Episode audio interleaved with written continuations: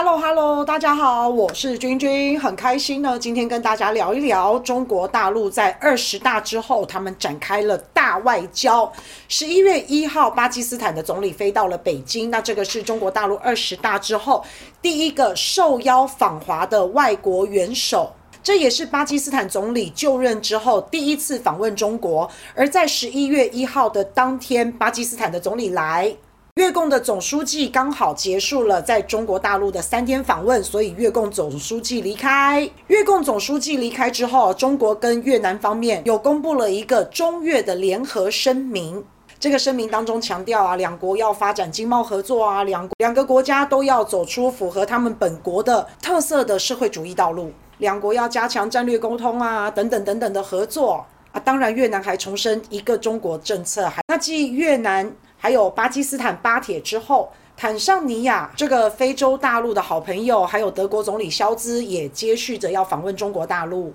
所以我们把时间轴理出来啊，十月三十号，越共总书记访问中国大陆；十一月一号，巴基斯坦的总理也访问北京；十一月二号，坦桑尼亚的总统访问中国大陆；再来十一月四号，德国总理肖兹要访问中国大陆。所以看得出来啊，中共他们在二十大之后，真的非常积极的拓展国际外交。那全世界的国际。舆论呢也都非常关注这几个领导人访问中国大陆，一连欧洲、亚洲、非洲等四国领导人在一个礼拜之内密集的访问中国。其实可想而知啊，因为大家都想要跟中国大陆做生意嘛，加强经贸合作往来。像这一次越共的总书记到了中国访问，他们其实签署了十三项的合作协议，还有备忘录。所以中越两国他们在未来会加强电子商务合作啊。中国大陆也会推广越南的柑橘、燕窝，还有其他的农产品、水产品等等。越南也会推广中国大陆的乳制品。另外，中国跟越南两国还要在防疫啊、航空啊、绿色环保啊、铁路。啊，等等等等，口岸卫生、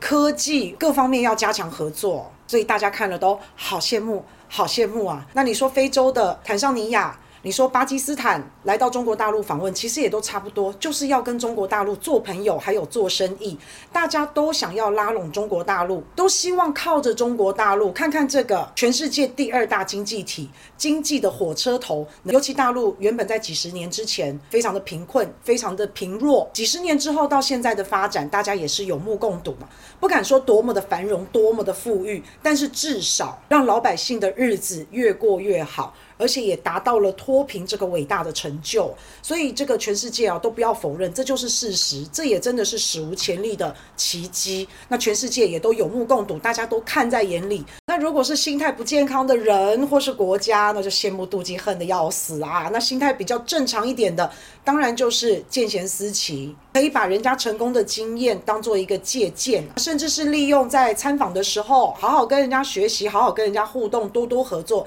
才是比较正向阳光的方式。那现在不止美国，所有的西方世界国际都非常关注中国大陆在二十大之后的动向。其实中国大陆密集的邀约这么多的好朋友来访问，其实也是释放出一个讯息，就是在告诉大家。做该做的事就对了。中国大陆是很友善、很友好全世界的。中国大陆想要跟大家一起好好的发展，一起好好的做生意，没有想要搞战争，没有想要搞对抗，没有想要搞对立。我个人认为啦，这个是中共二十大之后开放了国门给世界的一个讯息，就是要让大家知道，中国大陆除了很友善之外，也会给大家带来稳定性、还有确定性、还有共荣的一个未来的发展。其实这一系列的互相的外交的拜访，其。其实也表示了中国大陆在国际上面的影响力，表示大家都想要来拜访啊，连德国都来了，这是美国的小弟耶。中国大陆也愿意，也欢迎大家来，所以就是一种大家一起发展、一起促进经济，也算是一种贡献呐。那在这个时候，越来越多的人